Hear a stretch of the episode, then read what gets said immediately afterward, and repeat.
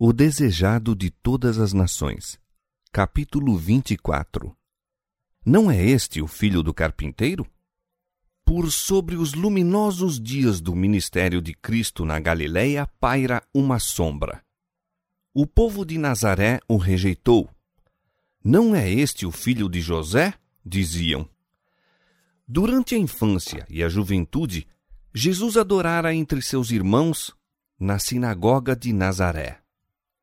Desde o início de seu ministério, estivera ausente deles, mas não ignorava o que lhe acontecia. Ao aparecer novamente em seu meio, o interesse e expectação deles subiu ao mais alto grau. Ali estavam as figuras e fisionomias familiares que conhecera na infância. Ali estava sua mãe, seus irmãos, e todos os olhos se voltaram para ele quando entrou na sinagoga no sábado, tomando lugar entre os adoradores. No serviço regular diário, o ancião lia dos profetas e exortava o povo a esperar ainda por aquele que havia de vir, o qual introduziria um glorioso reino e baniria toda a opressão. Ele buscava animar os ouvintes pela repetição dos testemunhos de que o advento do Messias estava próximo. Descrevia a glória de sua vinda, salientando sempre o pensamento de que apareceria à testa de exércitos para libertar Israel. Quando um rabi se achava presente na sinagoga, esperava-se que dirigisse o sermão e qualquer israelita podia fazer a leitura dos profetas. Nesse sábado, Jesus foi convidado a tomar parte do serviço. Levantou-se para ler e foi-lhe dado o livro do profeta Isaías. O texto lido por ele era interpretado como se referindo ao Messias. O Espírito do Senhor é sobre mim, pois que me ungiu para evangelizar os pobres, enviou-me a curar os quebrantados de coração a apregoar liberdade aos cativos, a dar vista aos cegos, a pôr em liberdade os oprimidos, a anunciar o ano aceitável do Senhor. E, cerrando o livro e tornando-o a dar ao ministro, assentou-se. E os olhos de todos na sinagoga estavam fitos nele, e todos lhe davam testemunho e se maravilhavam das palavras de graça que saíam da sua boca. Jesus se postou diante do povo como o vivo expositor das profecias concernentes a si próprio. Explicando as palavras que lera, falou do Messias como de um libertador dos oprimidos e dos cativos, médico dos aflitos, restaurador de vista aos cegos e revelador da luz da verdade ao mundo. Sua maneira impressiva e a maravilhosa significação de suas palavras arrebataram os ouvintes com um poder nunca dantes por eles experimentado. A corrente de influência divina derribou todas as barreiras. Viram, qual Moisés, o invisível. Sendo seu coração movido pelo Espírito Santo, respondiam com fervorosos améns e louvores ao Senhor.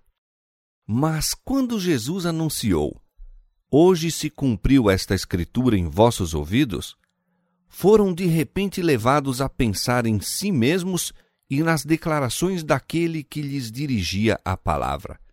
Eles, israelitas, filhos de Abraão, haviam sido representados como em servidão. Tinha-se lhes dirigido como presos a serem libertados do poder do mal como em trevas e necessitados da luz da verdade. Seu orgulho ficou ofendido, despertaram-se-lhes os temores. As palavras de Jesus indicavam que sua obra por eles havia de ser de todo diversa do que desejavam. Seus atos deviam ser intimamente examinados. Não obstante sua exatidão nas cerimônias exteriores, recuaram da inspeção daqueles puros penetrantes olhos. Quem é esse Jesus? indagaram. Aquele que reclamara para si a glória do Messias era o filho de um carpinteiro e trabalhara no ofício com José, seu pai. Tinham-no visto labutando acima e abaixo das colinas, conheciam-lhe os irmãos e as irmãs, bem como sua vida e labores. Haviam-lhe acompanhado o desenvolvimento da infância à mocidade e desta à varonilidade. Conquanto sua vida houvesse sido sem mancha, não queriam crer que fosse o prometido. Que contraste entre seu ensino a respeito do novo reino e o que tinham ouvido dos anciãos. Jesus nada dissera quanto a libertá-los dos romanos. Tinham ouvido falar de seus milagres esperaram que seu poder fosse exercido para proveito deles. Não tinham visto, porém, nenhum indício nesse sentido. Ao abrirem a porta à dúvida, o coração endureceu-se-lhes tanto mais quanto se havia por momentos abrandado. Satanás decidira que os olhos cegos não se abririam naquele dia, nem almas cativas seriam postas em liberdade. Com intensa energia, operou para os confirmar na incredulidade. Não fizeram caso do sinal já dado quando haviam sido comovidos pela convicção de que era seu redentor que se lhes estava dirigindo. Jesus lhes ofereceu então um testemunho de sua divindade, revelando-lhes os íntimos pensamentos. Sem dúvida me direis este provérbio: Médico, cura-te a ti mesmo. Faze também aqui na tua pátria tudo o que ouvimos ter sido feito em Cafarnaum. E disse: Em verdade vos digo que nenhum profeta é bem recebido na sua pátria. Em verdade vos digo que muitas viúvas existiam em Israel nos dias de Elias, quando o céu se cerrou por três anos e seis meses, de sorte que em toda a terra houve grande fome. E a nenhuma delas foi enviado Elias, senão a Sarepta de Sidom, a uma mulher viúva. E muitos leprosos havia em Israel no tempo do profeta Eliseu, e nenhum deles foi purificado, senão Naamã o Ciro. Por essa referência à vida dos profetas, Jesus foi ao encontro das dúvidas de seus ouvintes. Aos servos a quem Deus escolhera, não tinha sido permitido trabalhar por um povo de coração duro e incrédulo. Mas os que tinham coração para sentir e fé para crer foram especialmente favorecidos com testemunhos de seu poder por meio dos profetas. Nos tempos de Elias, Israel se desviara de Deus. Apegavam-se a seus pecados e rejeitaram as advertências do Espírito por meio dos mensageiros do Senhor.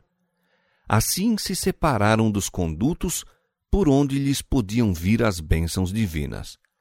O Senhor passou por alto os lares de Israel, procurando refúgio para seu servo numa terra pagã junto a uma mulher que não pertencia ao povo escolhido.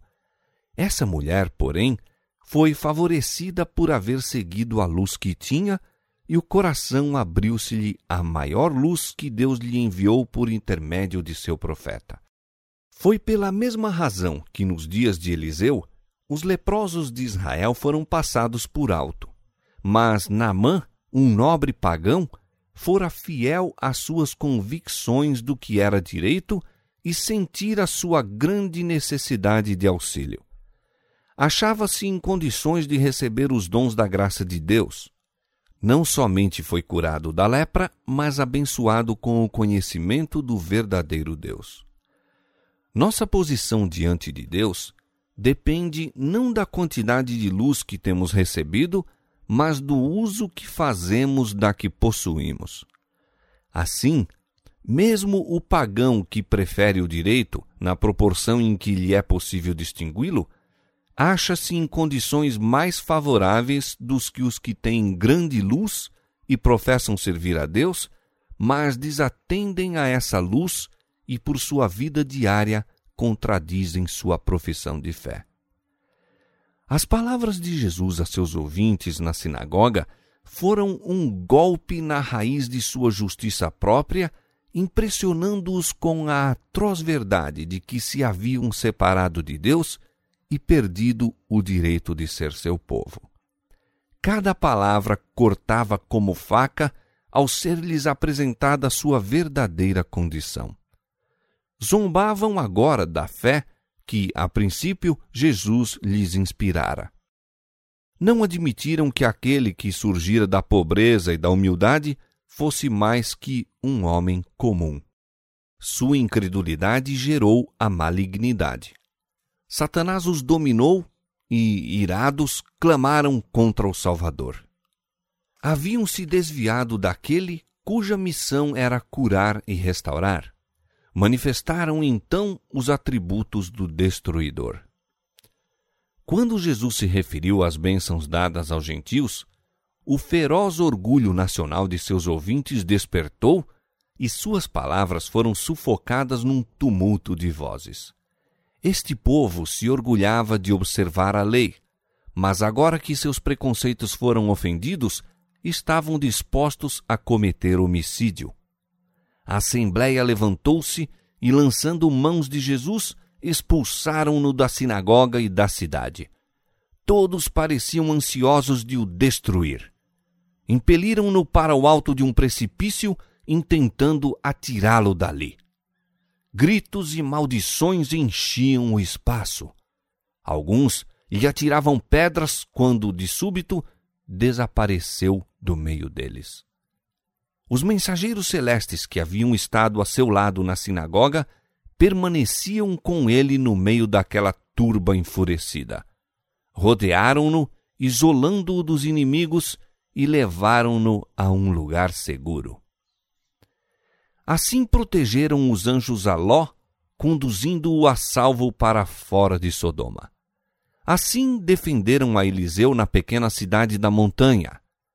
Quando os montes que o circundavam estavam cheios de cavalos e carros do rei da Síria e do seu grande exército, Eliseu viu as encostas mais próximas cobertas dos exércitos de Deus, cavalos e carros de fogo em torno do servo do Senhor. Assim, em todas as épocas, os anjos têm estado perto dos fiéis seguidores de Cristo.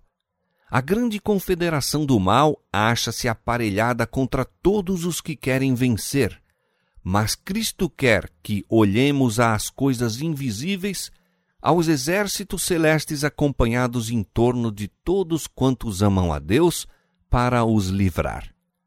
De que perigos visíveis e invisíveis temos sido protegidos mediante intervenção de anjos, jamais saberemos até que, à luz da eternidade, as providências de Deus nos sejam reveladas. Saberemos então que toda a família celestial estava interessada na família aqui de baixo e que mensageiros do trono de Deus, dia a dia, nos assistiram os passos. Quando Jesus, na sinagoga, leu a profecia, deteve-se antes da final especificação relativa à obra do Messias. Havendo lido as palavras a apregoar o ano aceitável do Senhor, omitiu a frase e o dia da vingança do nosso Deus. Isaías capítulo 61, verso 2. Isto era tão exato como o princípio da profecia, e por seu silêncio, Jesus não negou a verdade. Mas essa última expressão era aquela em que seus ouvintes gostavam de pensar e desejavam ver cumprida. Clamavam juízos contra os pagãos, não discernindo que sua própria culpa era ainda maior que a deles. Achavam-se eles próprios em profunda necessidade daquela misericórdia que recusavam aos gentios. Aquele dia na sinagoga em que Jesus se ergueu entre eles era sua oportunidade de aceitar o chamado do céu. Aquele que tem prazer na benignidade, Miqueias capítulo 7, verso 18, de bom grado os teria salvo da ruína que seus pecados estavam a convidar. Não sem mais um chamado ao arrependimento, podia ele abandoná-los. Para o fim de seu ministério na Galiléia, tornou a visitar a terra de sua meninice. Depois de haver sido aí rejeitado, a fama de suas pregações e milagres encheram a terra. Ninguém podia agora negar que possuía poder sobre-humano. O povo de Nazaré sabia que ele andava fazendo bem e curando a todos os oprimidos de Satanás. Havia em torno deles aldeias inteiras em que não se ouvia um gemido de enfermo em casa alguma, pois ele passara entre eles e lhes curara todas as enfermidades. A benignidade revelada em todo o ato de sua vida dava testemunho de sua divina unção. Ao ouvirem-lhe novamente a palavra, os nazarenos foram movidos pelo Divino Espírito, mas mesmo então não queriam admitir que esse homem, que fora criado entre eles, fosse diverso ou maior que eles próprios ainda eram inflamados pela amarga recordação de que, ao mesmo tempo que asseverava ser ele próprio o prometido, lhes havia na verdade recusado um lugar em Israel.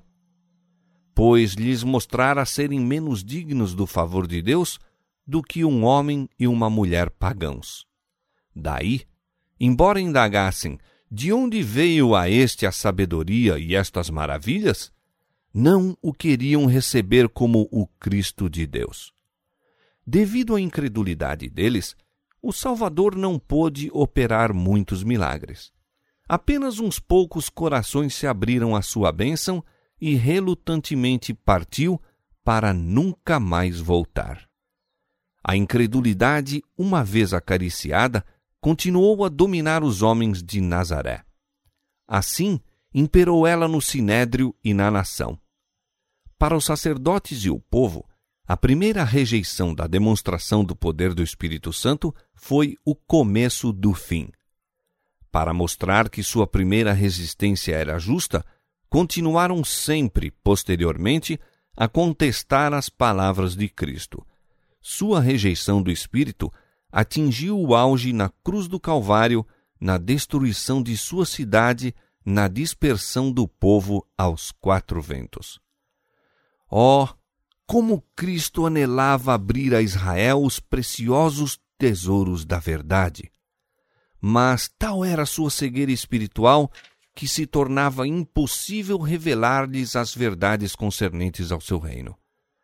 Apegavam-se a seu credo e às suas cerimônias inúteis, quando a verdade do céu aguardava ser por eles aceita.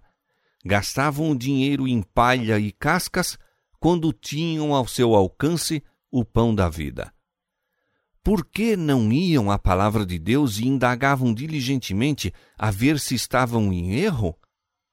As Escrituras do Velho Testamento declaravam positivamente cada detalhe do ministério de Cristo e repetidamente ele citava os profetas e declarava: Hoje se cumpriu esta Escritura em vossos ouvidos. Houvessem eles procurado sinceramente as Escrituras, provando suas teorias pela palavra de Deus, e Jesus não teria precisado chorar por sua impenitência. Não teria necessitado declarar: Eis que a vossa casa se vos deixará deserta. Lucas 13, 35. Deveriam estar familiarizados com as provas de sua messianidade e a calamidade que lançou em ruínas sua orgulhosa cidade poderia ter sido desviada. Mas o espírito do judeu se estreitara por seu irrazoável fanatismo. As lições de Cristo revelavam-lhes as deficiências de caráter e requeriam arrependimento. Se eles lhe aceitassem os ensinos, teriam de mudar de hábitos e suas acariciadas esperanças deviam ser abandonadas. Para serem honrados pelo céu, deviam sacrificar a honra dos homens. Se obedecessem às palavras desse novo rabi, tinham de ir de encontro às opiniões dos pensadores e mestres da época. A verdade era impopular nos dias de Cristo. É impopular em nossos dias. Tem-no sido sempre, desde que Satanás despertou no homem, no princípio, o desagrado por ela mediante a apresentação de fábulas que induziram à exaltação própria. Não encontramos hoje teorias e doutrinas que não têm fundamento na palavra de Deus? Os homens a ela se apegam tão tenazmente como os judeus às suas tradições. Os guias judaicos estavam cheios de orgulho espiritual. Seu desejo de manifestação própria manifestava-se mesmo no serviço do santuário. Amavam os melhores assentos na sinagoga, amavam as saudações nas praças e satisfaziam-se com a publicação de seus títulos por lábios de homens. À medida que declinava a verdadeira piedade, tornavam-se mais zelosos de suas tradições e cerimônias. Em vista de terem o um entendimento obscurecido pelo preconceito egoísta, não podiam harmonizar o poder das convincentes palavras de Cristo com a humildade de sua vida. Não apreciavam o fato de que a verdadeira grandeza dispensa a ostentação. A pobreza desse homem parecia inteiramente em desacordo com sua afirmação de ser o Messias. Cogitavam: se ele é o que pretende, por que é tão modesto? Se estava satisfeito de não ter a força das armas, que seria da nação deles? Como poderiam o poder e a glória, tão longamente antecipados, trazer as nações em submissão à cidade dos judeus? Não haviam os sacerdotes ensinado que Israel devia exercer domínio sobre a terra? E seria possível que os grandes mestres religiosos laborassem em erro? Mas não foi apenas a ausência de glória exterior na vida de Jesus que levou os judeus a rejeitá-lo. Ele era a personificação da pureza e eles eram impuros. Ele vivia entre os homens como exemplo da imaculada integridade. Sua vida irrepreensível projetava luz sobre o coração deles. Sua sinceridade lhes revelava a insinceridade. Ela manifestava o vazio de sua pretensa piedade e mostrava-lhes a iniquidade em seu odioso caráter. Essa luz era mal recebida. Se Cristo houvesse chamado a atenção para os fariseus e lhes exaltasse o saber e a piedade, tê-lo-iam saudado com alegria. Mas quando lhes falou do reino do céu como uma dispensação de misericórdia a toda a humanidade, estava a apresentar um aspecto da religião que eles não suportavam. Seu próprio exemplo e ensino nunca haviam sido de molde a tornar desejável o serviço de Deus. Ao verem Jesus dando atenção àqueles mesmos que odiavam e repeliam, isso lhes incitava as piores paixões no coração orgulhoso. Não obstante sua vanglória de que, sob o leão da tribo de Judá, Apocalipse capítulo 5, verso 5, Israel seria exaltado à preeminência sobre todas as nações, teriam podido sofrer a decepção de suas ambiciosas esperanças, de preferência a suportar a reprovação de Cristo a seus pecados e a repreensão que sentiam mesmo pela presença de sua pureza.